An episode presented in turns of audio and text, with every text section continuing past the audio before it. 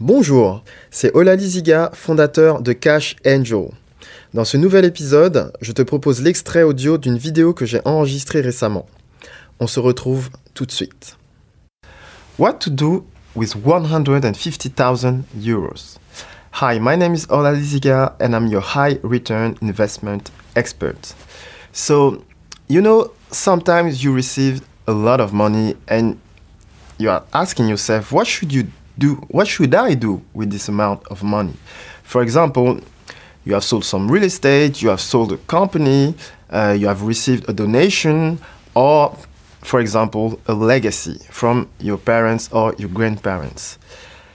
Then you are started to think do I have to spend all this money? Do I have to invest this money? What should I do with it? How can I divide this amount of money? That's a really good question.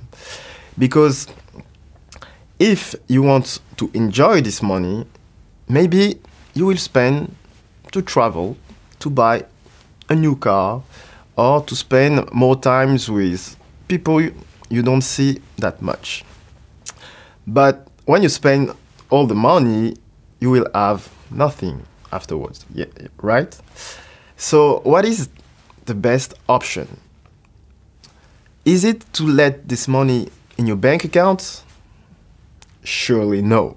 Why? Because, for example, if you let in a French bank 150k, you will be only insured around two thirds of this money, which is 100,000 euro. So basically, when you have this amount of money, you should invest, but you should invest really smart. Why? Because if you invest in classical saving accounts, for example, you know, in the United States, there is the 401k. In the French bank, there is what we call the livret A. You will have around 2% or even less than 2% a year if you invest in real estate, you need to have good strategies in real estate because the real estate doesn't allow you to have high return. For example, if you have 10%, 15% in real estate, it means that you're a really good investor.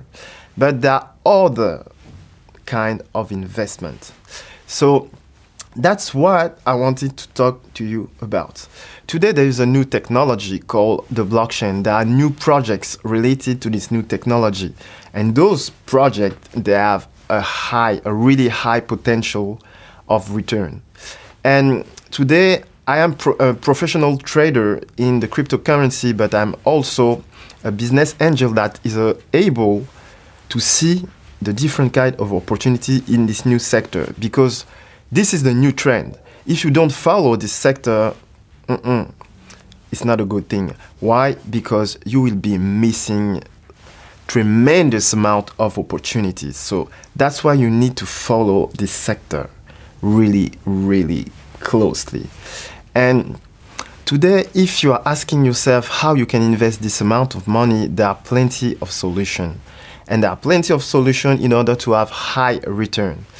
And related to that, I will be glad to discuss about you about different kind of strategy, different opportunities you can have, because the way you manage your money is really a good way for you to feel really confident for the future.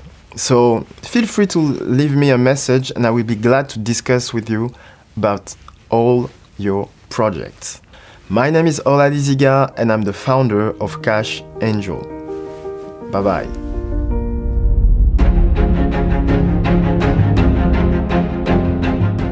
Voilà, j'espère que tu as apprécié ce contenu. Maintenant, si tu veux en savoir plus ou bien discuter avec moi des meilleures stratégies d'investissement les plus adaptées à ton profil, tu trouveras un lien en description de ce podcast afin de pouvoir prendre rendez-vous avec moi. À très bientôt. Bye bye.